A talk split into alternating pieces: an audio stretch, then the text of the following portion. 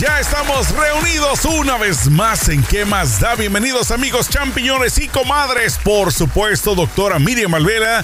Qué gusto compartir con usted un día más. Estamos ya como hace tres horas conectados tratando de empezar y nomás no podemos.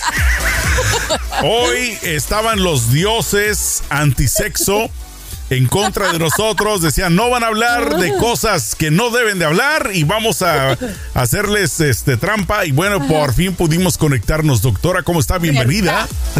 Muy bien, mi amor. Bien ansiosa que esa conexión no se daba, pero aquí estamos. Exacto, ya estamos, ya estamos conectados y bueno, ahora sí vamos a empezar con este tema que muchos de ustedes repentinamente se irán a, digamos, relacionar, se irán a poner la camiseta, dirán, estás hablando de mí, champiñón, ¿por qué me estás espiando? O también ustedes mujeres, una que otra va a decir, híjole, estos ya me encontraron, me cacharon, me descubrieron.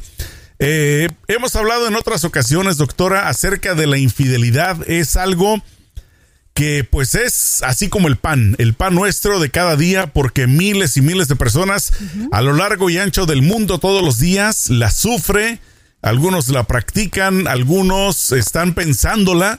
Hay muchas formas, ¿no? De, de la, de, digamos, llevar a cabo una infidelidad. Hay mujeres, me ha tocado escuchar, que se sienten que fueron engañadas, con el simple hecho de que el hombre muchas veces o soñó que estaba teniendo sexo con otra mujer o con el simple hecho de pensar en otra mujer. Es como que porque estás pensando en otra desgraciado, ya desde ahí se sienten como que están siendo engañadas, que les están poniendo los cuerníferos, ¿no?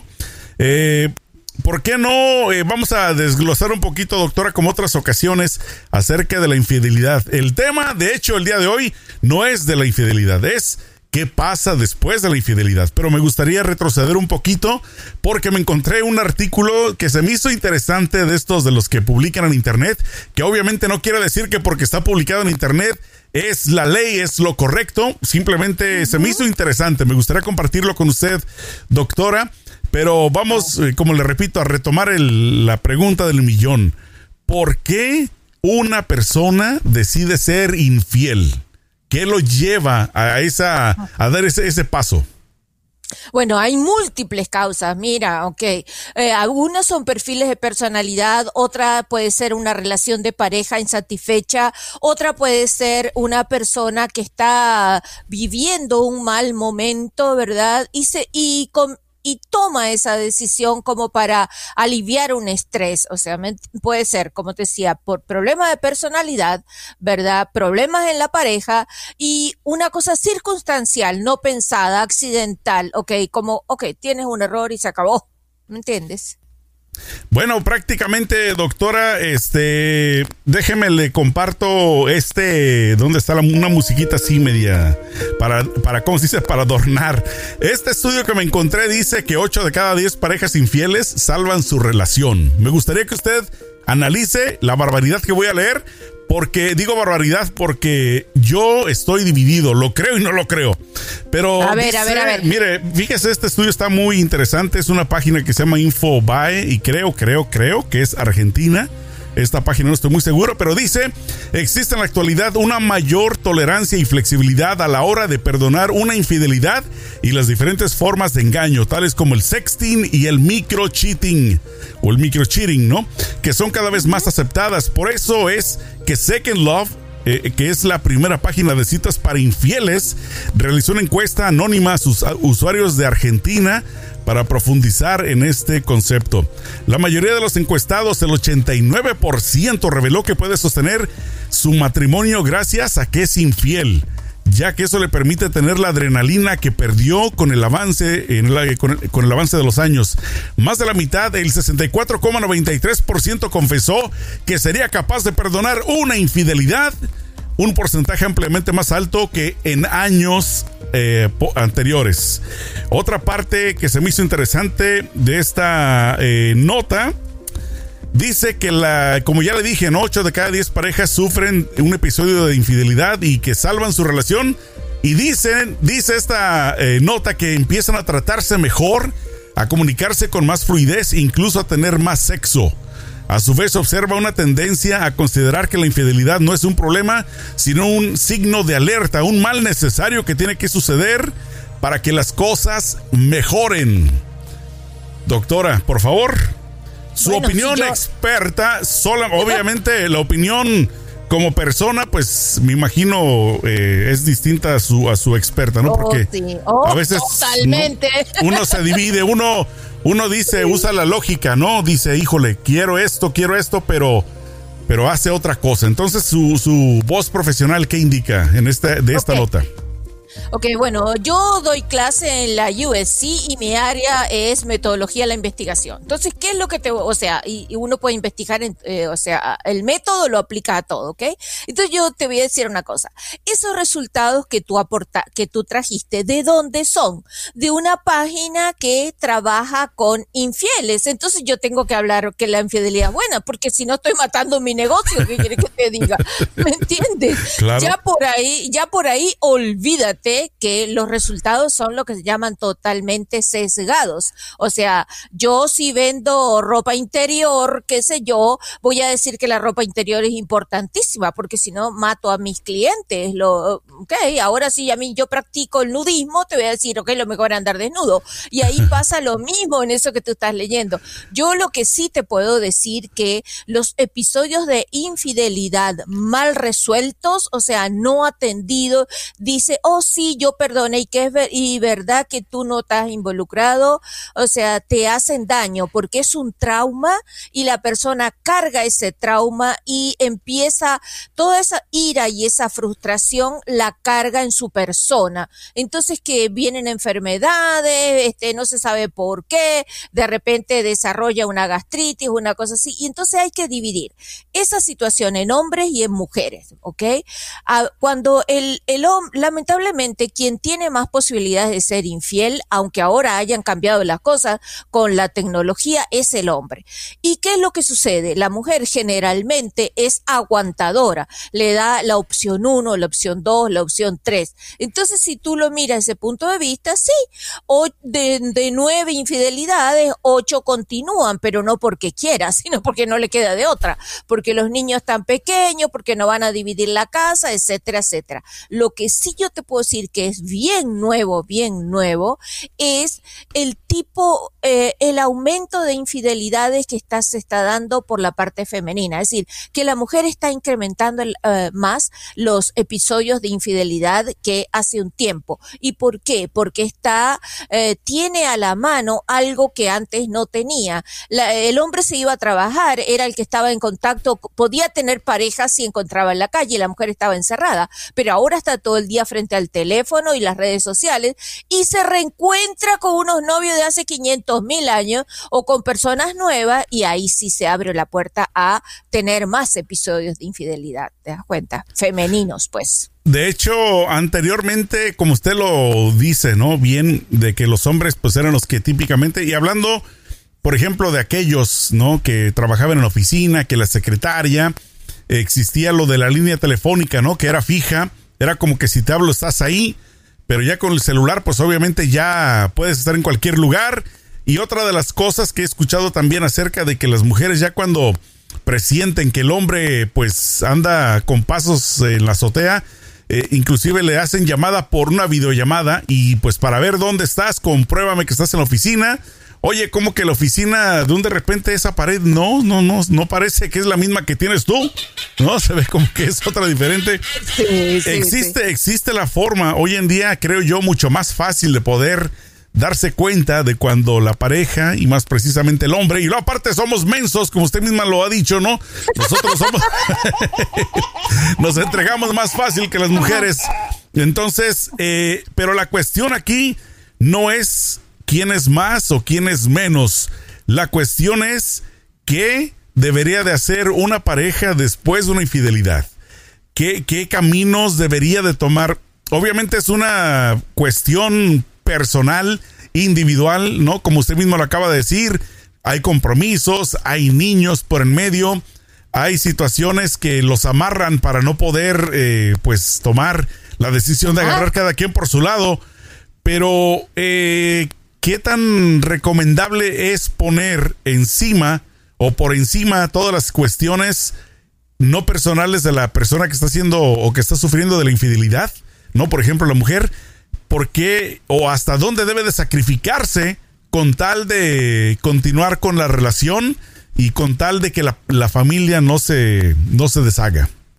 Bueno, mira, en realidad yo pienso que de una infidelidad eh, tienes que buscar, tienes que salir con ayuda, porque es un trauma bien fuerte que no se supera si no tienes la, si que no se supera claramente, sanamente, si no tienes una ayuda apropiada, ¿verdad? Así de sencillo.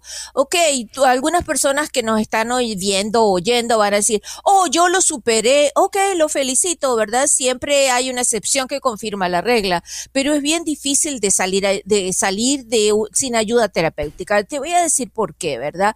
Porque la, la mujer es renuente a perdonar.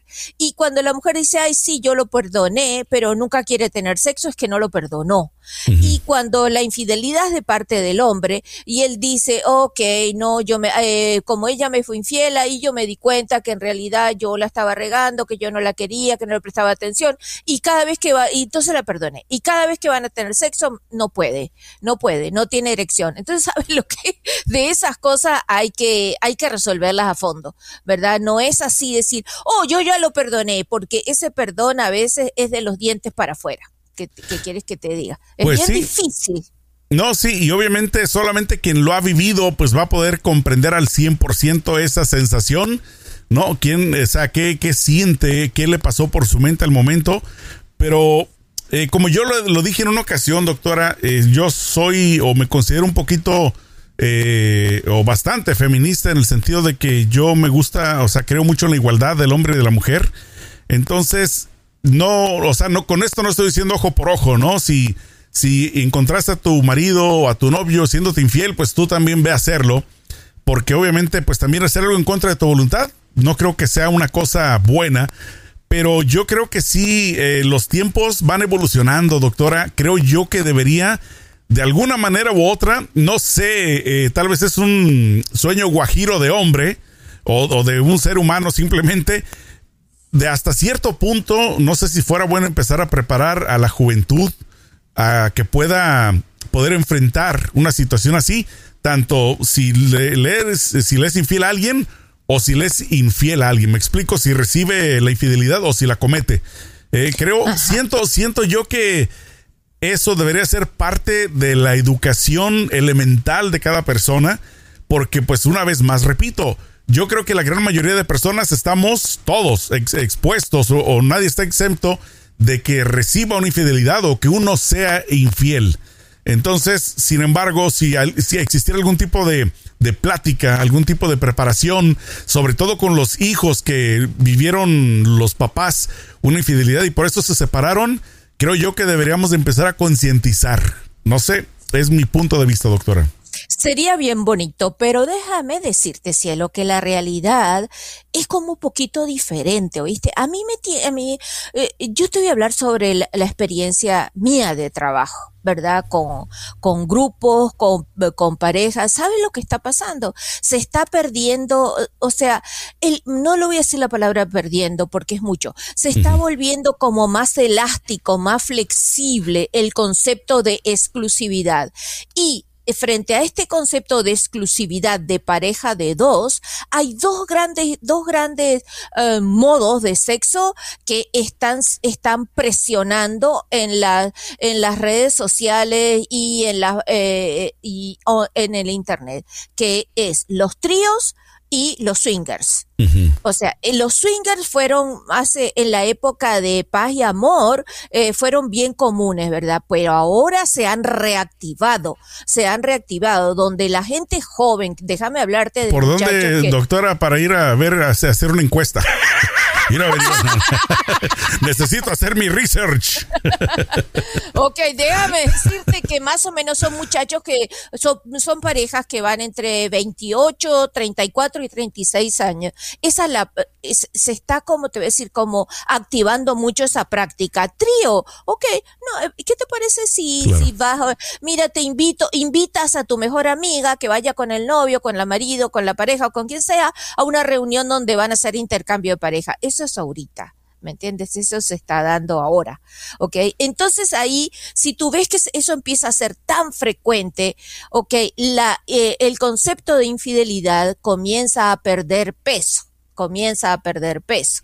¿Ok? Porque ya no existe, ya no es tan importante una exclusividad emocional, no. Y tú, aunque te parezca raro, cielo, esto, en mi opinión, como, ah, como sexólogo y psicólogo social, esto tiene que ver con eh, la privacidad del cuerpo, donde el cuerpo dejó de tener privacidad. ¿Por qué? Porque tienes este aparato que hace, vengo, pic, y te toma una foto de eh, las partes, eh, más, las partes más sexuales.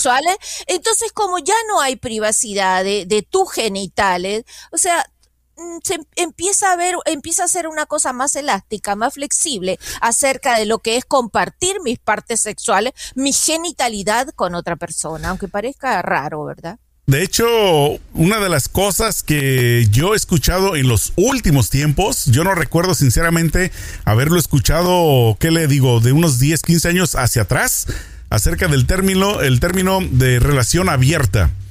Esto lo he oh, venido a escuchar últimamente como que bastante. Inclusive hay una serie en Netflix española que precisamente trata ese tema de las relaciones abiertas y pues supuestamente de las ventajas, que si uno quiere, que si el otro no quiere.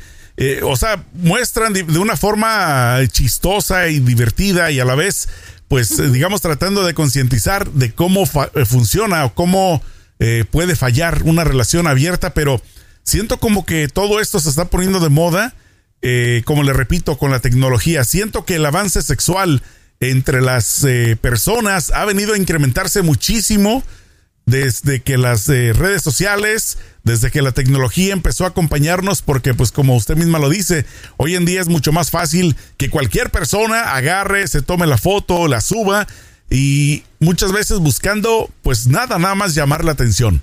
Entonces esto, por eso es que yo le digo doctora que yo siento que es importante hasta cierta forma hablar de la sexualidad con los hijos, pero también yo le incluiría ese otro, ese otro concepto de decir, ¿sabes qué?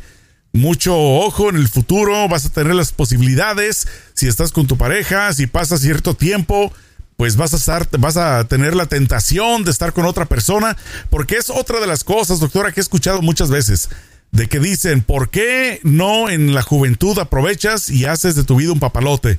Ya cuando te cases, ya, ya te llenaste, ya hiciste de tocho morocho y ahora sí ya puedes pues sentar cabeza tranquilamente.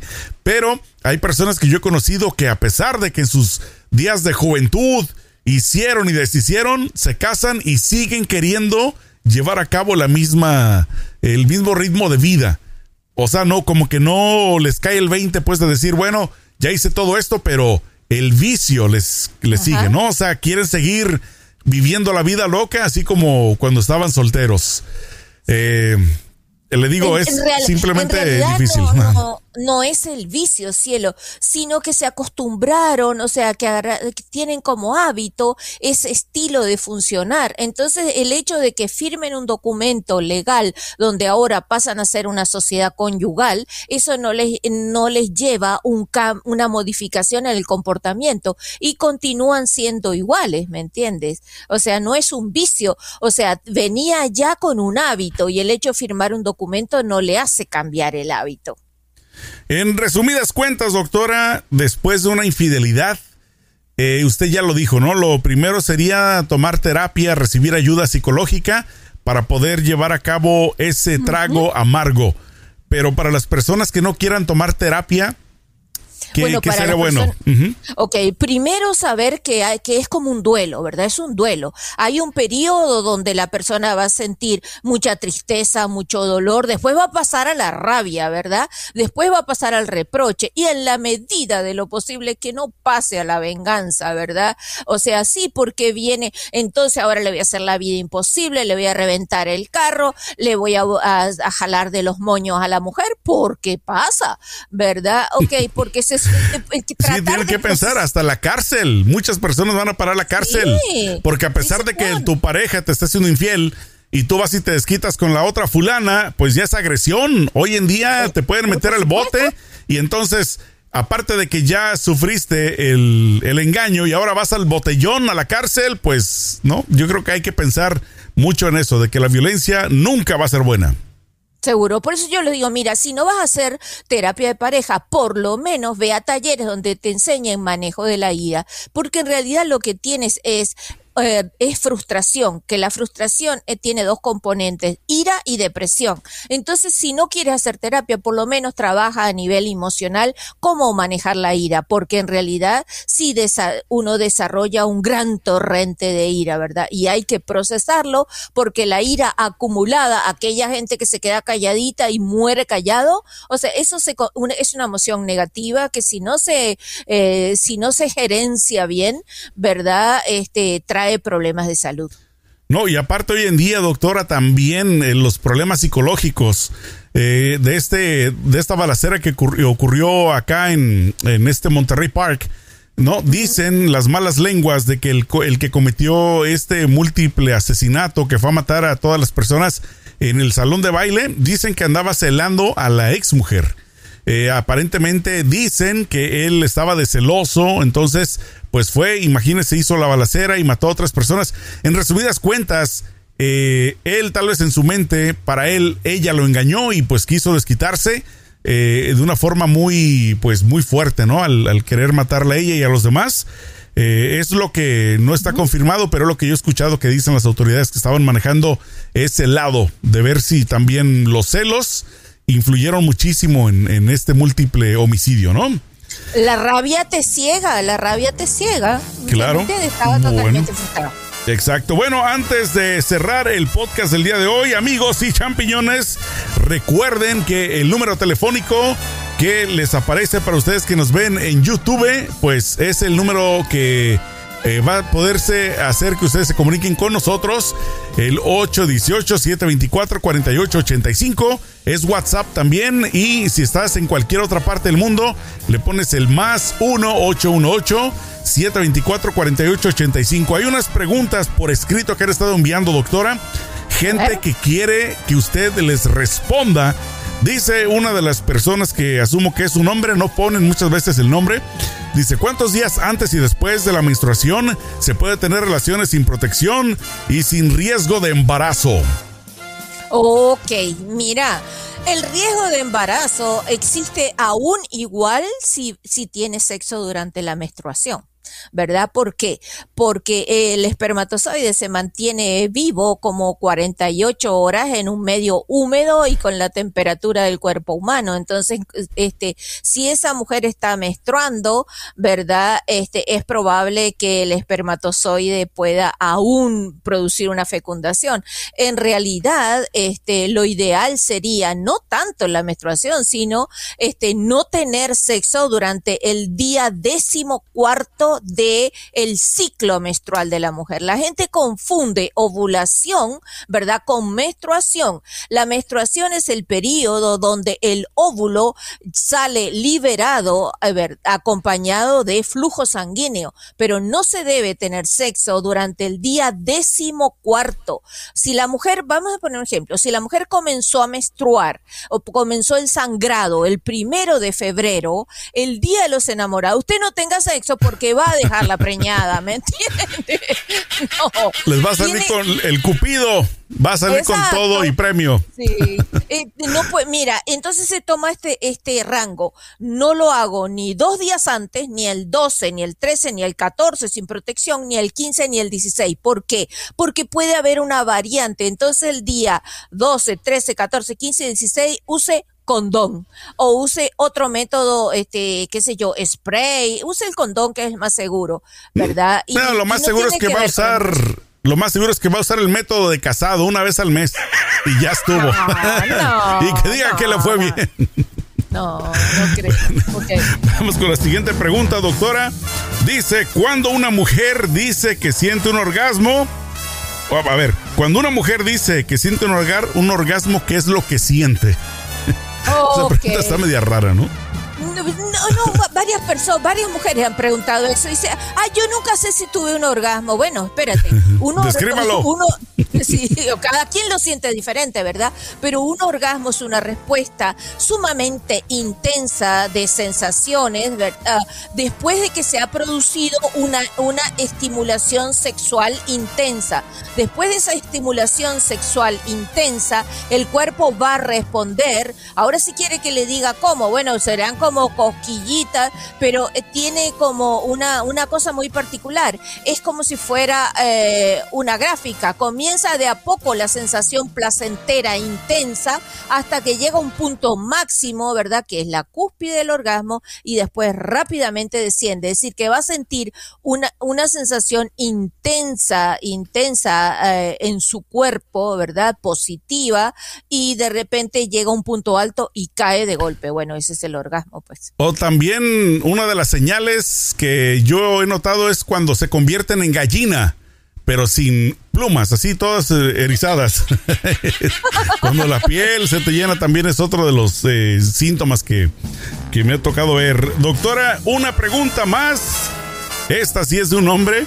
Quiero saber si las mujeres disfrutan del sexo anal o lo hacen solo por complacer a uno. Bueno, mira, eh, el disfrutar o no disfrutar del sexo anal depende, no depende de género, sino depende de la sensibilidad que tenga la persona en el ano, en las terminaciones nerviosas que, que, este, que circundan el orificio anal y en el perineo, ¿verdad? Generalmente la mujer no es muy, este, muy inclinada, muy proclive, ¿verdad? Al sexo anal. A la, la mujer no, no no siente placer y muchas veces accede, como dice él, para que su pareja se sienta bien, pero que eh, tenga allí sensaciones nerviosas que le produzcan un placer igualmente cuando tiene sexo por, por la vagina, ¿verdad? no, eso no, no es así porque el ano no está preparado para la actividad sexual. Bueno, eso debería de ser un punto más a favor de tu pareja, champiñón, que la mujer te permita disfrutar por, por ahí, pues obviamente es un, ahora sí que un plus, ¿no? Como dicen, y e importante, importantísimo que no forcen a las mujeres, no porque las películas porno vean que ellas disfrutan y hacen gemidos y gritos de ¡ah, qué rico!